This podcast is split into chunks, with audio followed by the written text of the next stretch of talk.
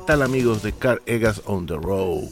Les habla Car Egas, en esta ocasión eh, empezando una nueva temporada después de una larga pausa en la cual pues los motivos de la pandemia no he podido grabar y pues ya está volviendo a la rutina de antes, eh, preparando todo y pues qué mejor que empezar con la revisión de la keynote que pues, sucedió esta semana y pues no voy a hacer una revisión extensa y profunda porque realmente las novedades no me atrayeron tanto, no son algo que merezca tanta atención, pero sí voy a hablar acerca de qué me gustó y qué no me gustó, para que ustedes puedan apreciar un poco lo que el punto de vista que traigo yo referente a lo que está haciendo Apple. Y bien, aquí no vamos a empezar en el orden de la keynote, sino en el orden que mm, me gusta a mí hablar las cosas. Primero, pues el, el iPhone 13, que pues además de traer nuevos colores, trae unos nuevos lentes, un procesador A15 y pues también creo que eh, algo importante es la parte de las cámaras que van a permitir grabar cinematográficamente para que saques el Steven Spielberg o el James Cameron que llevamos cada uno dentro para hacer algún tipo de corto o alguna película que nos lleve a la fama. Pero bueno, en definitiva, para mí que tengo un iPhone 12 Pro Max, eh, no merece la pena el poder hacer un upgrade eh, menos de un año, 10 meses, eh, para tener un teléfono que realmente no trae muchas eh, novedades que podrían valer la pena para hacer este cambio. Yo les aconsejo de que si ustedes están quizás con el iPhone 11, el iPhone 10, pues que eh, merece la pena el cambio, ¿no? Y eh, tratar de hacerlo. Pero si tú recién compraste un iPhone 12 o estás feliz con el iPhone 11 que tienes, podrías esperarte al iPhone 14. Que yo creo que ahí sí se podrán ver algunas verdaderas novedades y también eh, mejoras en lo que tiene que ver con la carga, con la parte de la batería, aunque aquí pues dicen de que vamos a tener un poco más de batería y más velocidad, pero realmente no lo vas a notar, no vas a notar si vienes de un iPhone 12.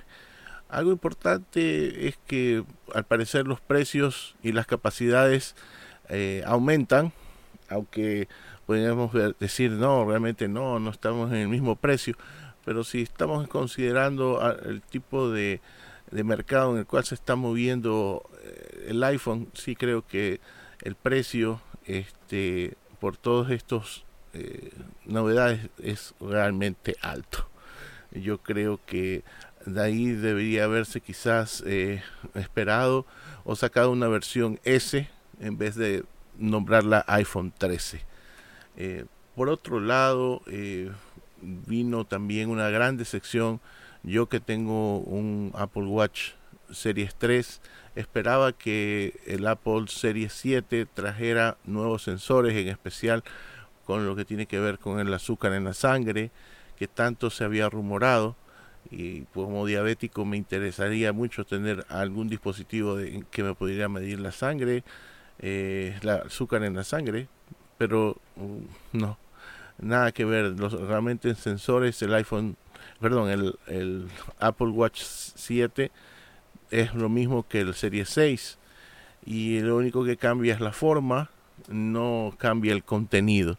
Aquí pues también le damos una baja calificación a Apple porque no ha podido, eh, yo creo que eh, la pandemia también afectó mucho a Apple eh, no le puedo culpar por todo esto porque sus empleados estuvieron trabajando mucho tiempo fuera de las oficinas principales y pues el desarrollo o lo que tiene que ver con las novedades creo que se archivó y se puso en un segundo plano.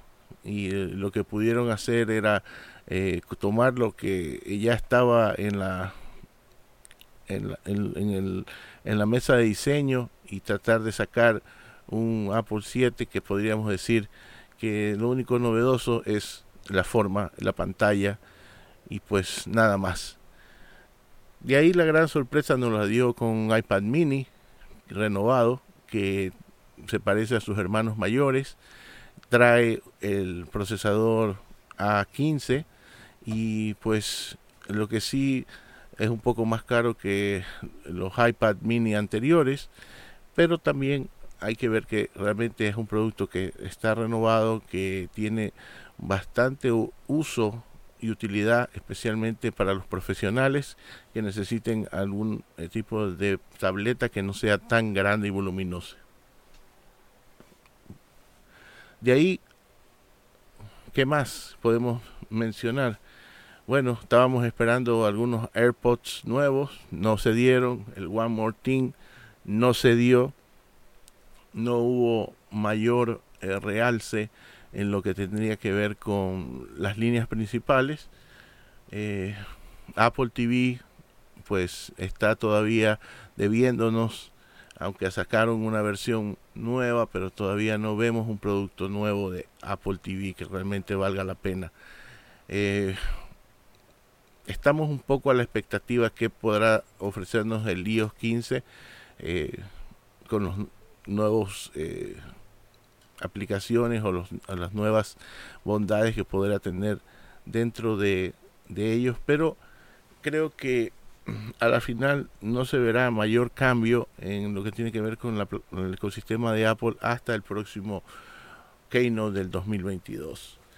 Y pues eso es en resumen parte de lo que he visto que me haya interesado. No, no veo que Apple vaya a sacar mayores cosas en, en interín eh, hasta que aparezca en octubre quizás una nueva MacBook Pro. Esperemos que lo hagan y que podamos eh, tener algo novedoso, diferente, al menos en esa línea. De ahí eh, quería comentarles también acerca de algo que me llamó la atención recientemente. Eh, yo vivo en California, ustedes saben que es una área que tiene muchos eh, seísmos o temblores, terremotos eh, a cada momento. Y pues experimenté uno de 4.3 en la escala cerca de mi casa. Pero lo que me sorprendió más fue que la alarma del terremoto eh, le apareció a mi hijo en su Android y en el iPhone nada. Y yo dije, ¿qué pasa? ¿Por qué no me llegó la alarma? Y estuve hablando con el, eh, la agencia de control y monitoreo de, de lo que es el sismógrafos aquí en California y ellos me indicaron que precisamente Android dentro de su sistema operativo tiene lo que se llama un sistema de alerta temprana de terremotos, pero que Apple no lo tiene. Entonces me llevé las manos a la cabeza y pregunté, ¿cómo? Una empresa que es radicada aquí en California, que eh, habla de que tiene la mejor eh, beneficios para sus usuarios, no tiene un sistema integrado de alerta temprana de terremotos en el área y realmente estoy investigando porque es así. Lo único que ellos me pudieron recomendar es que eh, instalara tres aplicaciones que al parecer en iPhone funcionan con este sistema y mediante las cuales podría eh, obtener las alertas tempranas. Pero al parecer pues la mayoría de la gente o no lo conoce, no lo sabe y pues eh, en un momento en el cual venga o ocurra el gran terremoto, pues el tener unos segundos incluso de alerta temprana puede ser la diferencia entre la vida y la muerte. Mm, realmente estoy muy sorprendido de esto y voy a investigar más para comentarles a ustedes qué puede ser la causa no creo, no creo que sea algo gubernamental, no creo que sea algo de desarrollo. Eh, lo único que sé que alertas eh, federales como los de FEMA, cuando hay ciclones, tornados, eso sí están incorporadas. E incluso la alerta ámbar, que es para cuando secuestran a algún menor, también está incorporada. Pero no lo que es los terremotos. Así que estoy temblando del miedo.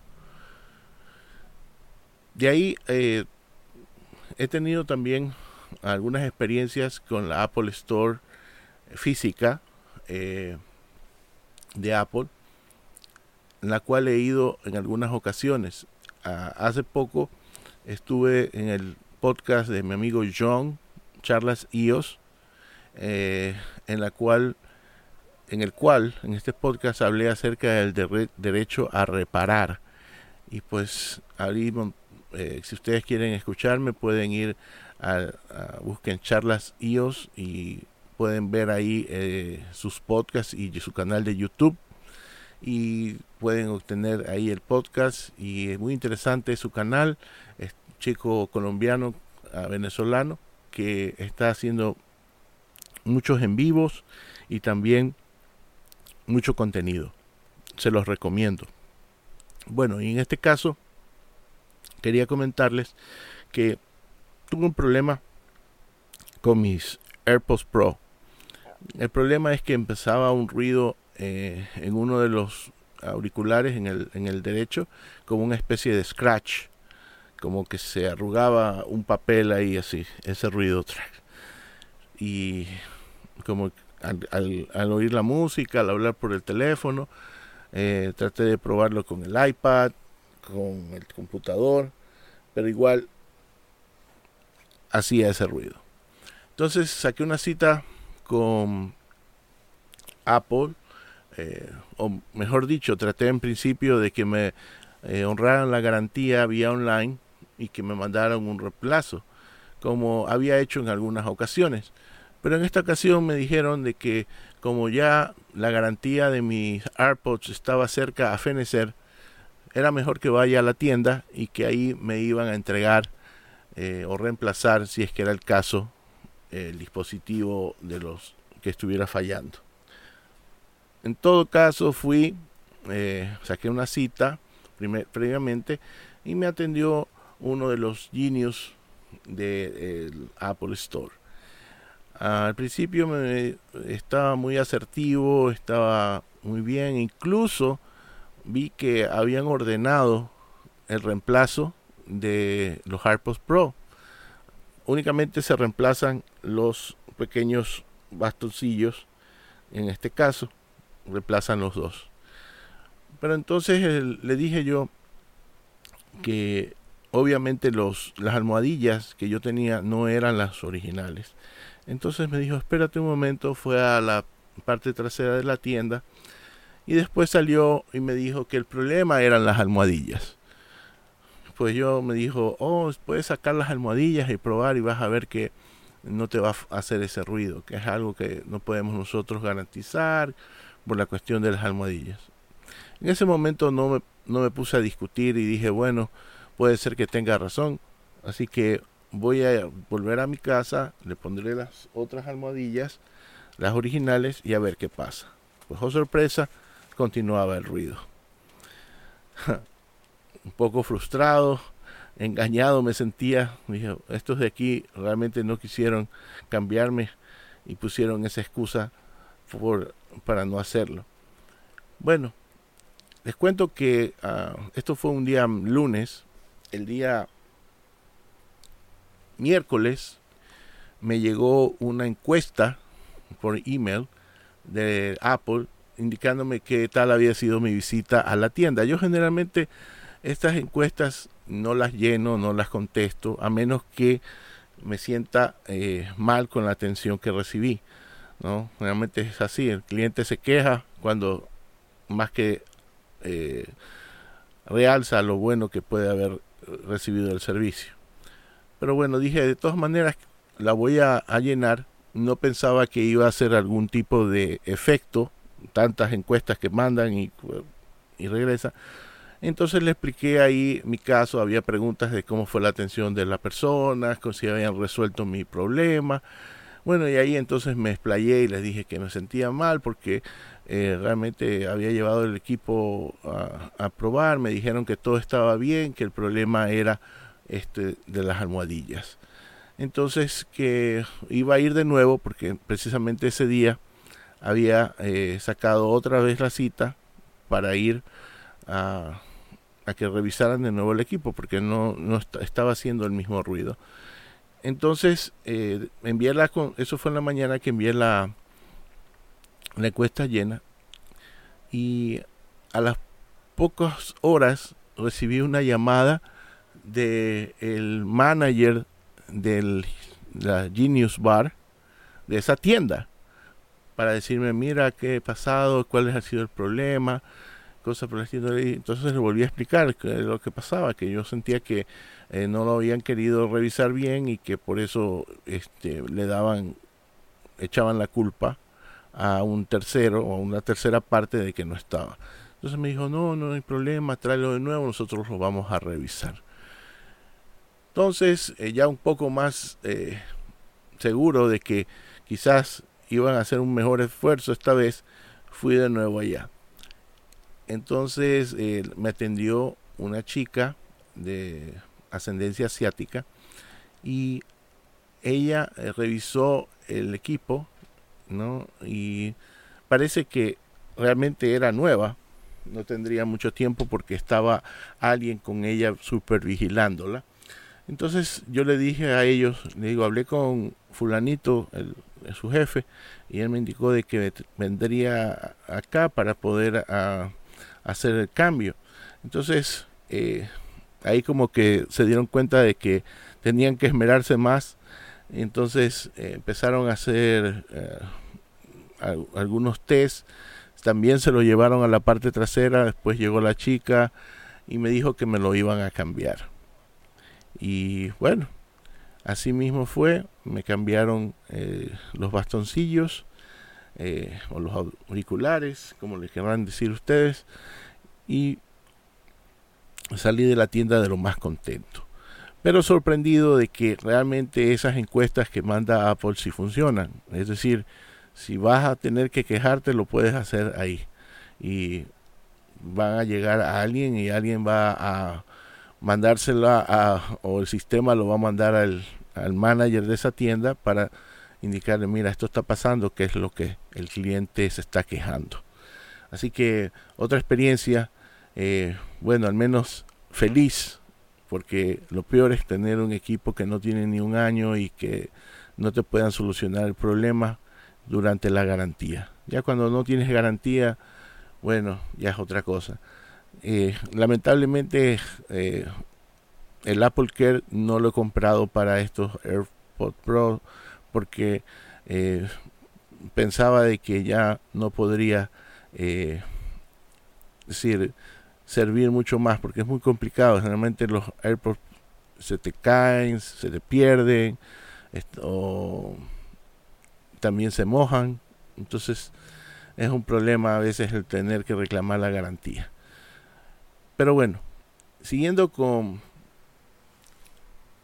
con Apple y lo que tiene que ver con sus aplicaciones, vamos a hablar un tema muy interesante eh, que me sorprendió bastante. Ustedes se acuerdan de Edward Snowden, ¿no? No, sí, tendrán que acordarse, famoso por haber sido el que destapó esta red de la NSA que espiaba a los ciudadanos americanos en sus conversaciones, en lo que hacían por internet y cosas por el estilo. Pues eh, gente que ha trabajado con Snowden eh, en algún momento también han salido de ahí. Bueno, en el caso de Snowden tuvo que salir apuradamente porque al delatar estas operaciones puso en riesgo eh, su vida, ¿no? Y tuvo que escapar a, a Rusia para poder eh, evitar la cárcel. Bueno, sucede que muchos ex empleados de la NSA, que pueden ser hackers, pueden ser solamente escuchas, eh, están trabajando o trabajan como cibermercenarios. Sí, lo que escuchan. Eh, estas personas que tienen conocimientos o adquieren conocimientos en el gobierno de los Estados Unidos, también venden esos conocimientos al mejor postor. Y en este caso, el Departamento de Justicia reveló que tres empleados de operativos federales de inteligencia eh, en conexión a un trabajo para una empresa de seguridad extranjera llamada Dark Matter o Materia Oscura, eh, con base en los Emiratos Árabes Unidos o Arabia Saudita. Estos tres hombres que trabajaban para la Agencia de Seguridad eh, Nacional formaron una operación secreta llamada Proyecto Raven, la cual entre 2016 y 2019 ayudaron al gobierno de Arabia Saudita a espiar a críticos o activistas en contra de su gobierno de su régimen. Al final, estos hackers eh, ayudaron a otra empresa, o estuvieron involucrados con otra empresa americana, esta con sede en Colorado, a desarrollar una aplicación por mediante la cual se podía hackear los iPhones. No estoy hablando de Pegasus, otra aplicación israelí, también muy conocida por hacer algo por el estilo. Esta aplicación eh, que la desarrollaron con la empresa AcuBand, ¿no? se la vendieron por 1.6 millones esta herramienta a quienes la quisieran, ¿no? Eh, y es por eso, ¿no? Que dentro de la última actualización que sacó apuradamente iOS 14.8 estaba estos, estas medidas para contrarrestar a esa aplicación eh, que permitía hacer uso de herramientas para poder o escuchar o tomar el control de los dispositivos iPhone.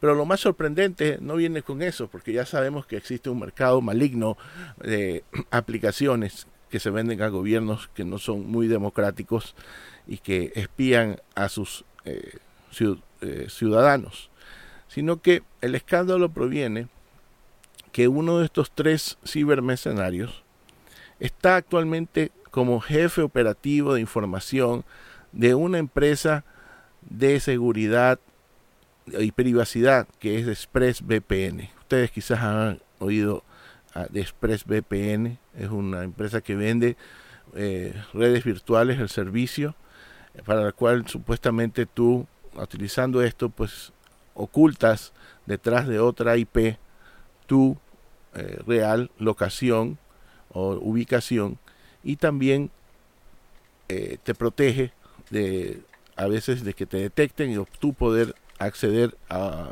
recursos de otros países que bloquean geográficamente el acceso. Bueno, este, este señor, este eh, cibermercenario, es actualmente pues el que maneja todo el desarrollo de ExpressVPN. Su nombre es Daniel Gerick. Y al salir esto de, su de estar envuelto en el proyecto Raven, pues saltaron todas las alarmas, especialmente porque ExpressVPN es un servicio que es muy utilizado. ¿Y cómo es posible que una persona que se dedica a vender el acceso a la privacidad de las personas, ¿no? esté de, cuidando el gallinero, como se diría coloquialmente. Entonces, eh, ExpressVPN ha dicho de que no tiene eh, ningún caso el que no lo va a remover de su cargo y que eh, está viendo dónde él está. Pues entonces ustedes si están con utilizando ExpressVPN ya están advertidos. Puede ser que ExpressVPN dé o comparta sus datos, sea consciente o inconscientemente, con otros gobiernos, inclusive con el, propio NSA. Eh, ahora, hablando, continuando un poco acerca de esto, ustedes saben que eh, China, pues también es un gran espía eh, que solamente dentro de sus fronteras mantiene un rígido control de qué es lo que se ve y qué es lo que la gente puede acceder, tienen su propio Google, eh, han puesto de rodillas a muchas empresas como Apple incluso para hacer que les entreguen información de los usuarios de iOS dentro de sus fronteras y también eh, no permite que muchas empresas hagan negocios solamente por no cumplir con estas o estos requerimientos. Bueno, es obvio y normal que, que dentro de China ellos hagan eso, pero lo que me parece inconcebible es que China esté haciendo lo mismo fuera de sus fronteras. Y no estoy hablando de que espíe al gobierno americano o alguna empresa como Boeing o alguna empresa de desarrollo eh, industrial. No, estoy hablando de un ciudadano de su propia país, pero que vive en Canadá. Y no es alguien importante, no es un activista, no es eh, algún tipo de importancia política, solamente era un estudiante de leyes chino que estaba haciendo sus estudios en Toronto, en Canadá, y que por desgracia, al salir de China y involucrarse con el ambiente universitario, pues ya pudo abrir los ojos, ya usar una VPN para poder acceder a la información de Twitter y creó una cuenta en la cual únicamente tenía dos seguidores, dos seguidores. No era un influencer ni nada por el estilo. Y lo que hizo mal eh, fue únicamente hacer retweet de tres tweets políticos, ya que no eran, digamos, de gravedad alta. Pero sucedió que al estar él en Canadá, la policía secreta de China fue a tocarle la puerta a sus padres para hacer indagaciones de qué es lo que estaba haciendo su hijo en Canadá. Los padres lo llamaron y le indicaron que aquí ha venido la policía secreta, qué es lo que tú estás haciendo. Él en un principio pues se asustó un poco por lo que eh, fue esa visita, pero no fue hasta que los propios eh, chinos le llamaron por teléfono en Canadá para hablar con él y decirle que quitara esos tweets de su cuenta, que los borrara y que estaría en graves problemas si no lo hacía. Y esos graves problemas, pues más que nada podrían ser represalias contra él o contra su familia. Le indicaron estos durante estas llamadas que ellos habían localizado su IP real, aunque estaba tras una VPN, que sabían dónde estaba y que podrían darle una visita si quisieran. Entonces esto ha, desencadenado una gran conmoción, especialmente de que en Canadá pues ha tenido muchos roces con China. ¿Se acuerdan de Xiaomi? ¿No? En Canadá fue donde detuvieron a la presidenta de Xiaomi. Entonces, al parecer, en China no les importa estar involucrados en algún tipo de conflicto internacional por ejercer ese tipo de coacción contra sus ciudadanos o espiar a activistas que estén hablando mal de su gobierno. En todo caso, el muchacho borró para bien sus esos tweets y ya desde ahí está con miedo de que sea vigilado más cerca por parte de China o de represalias que pueda tener cuando vuelva. En todo caso, esto es solamente un ejemplo de lo que está pasando con China y su ciberespionaje. Bueno, y si vamos a ahora para terminar, quisiera hablarles de algunas aplicaciones eh, que he estado utilizando, pero más que nada voy a hablar acerca de un diseñador gráfico o un servicio realmente, no sé cómo llamarlo, porque es una aplicación, es una web que se llama Canva. Canva es un eh, servicio en el cual te permite fácilmente eh, desarrollar cualquier tipo de gráfico o de imagen que tú quieras, tanto para tus redes sociales como para algún tipo de logo, fotografía o post en Instagram, Twitter, de una forma fácil, completamente profesional en los resultados y en el cual tú puedes ir eh, aprendiendo porque es muy intuitivo.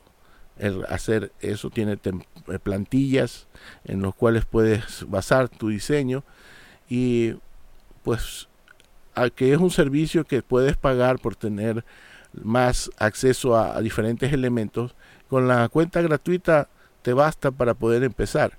Tú verás si realmente vale la pena que pagues el servicio, pero funciona tanto en el teléfono como en la computadora. Y eh, en el teléfono es una aplicación eh, para iOS, para Windows, y en la computadora es a través de la web. Les recomiendo Canva, he hecho algunos eh, trabajitos, especialmente en lo que es mi página de YouTube. Estoy haciendo algunos posts con, en Instagram para Carreras on the Road y pues me ha encantado. Es una muy buena aplicación. Y pues también aquí un poco voy a hablar de otro servicio más que una aplicación este es un servicio de eh, newsletters o listas de correo. Se llama MailChimp. MailChimp es un servicio que ha estado desde, el 2001, eh, que se fundó y ha ido evolucionando hasta ser un servicio exitoso para hacer listas de correo, newsletters que se envían a esas personas que se suscriben y ofrecen manejar campañas también de mercadeo y muchas otras cosas más. Pero aquí viene lo curioso. Esta empresa se creó sin ningún tipo de fondos eh, de terceros, es decir, algún capital de riesgo. Fueron únicamente sus propios accionistas los que pusieron el dinero durante tanto tiempo, fondearon la empresa y sucede que en esta semana Intuit, la gran corporación de contabilidad, ¿se acuerdan? QuickBooks, ha decidido comprarla por 12 mil millones de dólares. Sí, escucharon bien, 12 mil millones de dólares. Solo para que ustedes tengan una idea de eh, muchas compras que se han realizado anteriormente fueron mucho menor el valor. Por ejemplo, Skype, que lo compró Microsoft, fue por 8.5 miles de millones. Eh, Marvel, que lo compró Disney, fue por 4 mil millones. Eh, YouTube, que lo compró Google, fue por 1.5 miles de millones. Instagram lo compró por mil millones Facebook. Y Twitch, que es tan popular ahora, Amazon lo ha comprado por 970 millones de dólares. Entonces, es algo realmente fuera de órbita. Y lo, y, y lo más interesante es que no hay accionistas externos. Ya es decir, no tuvo que hacer una OPA, no tuvo que eh, salir al mercado a vender acciones para poderse continuar. Todo ese dinero es para los accionistas. Ahí viene el problema, que muchas personas están, y los empleados en sí mismos, han estado reclamando que al parecer no les iban a dar una participación de esa venta.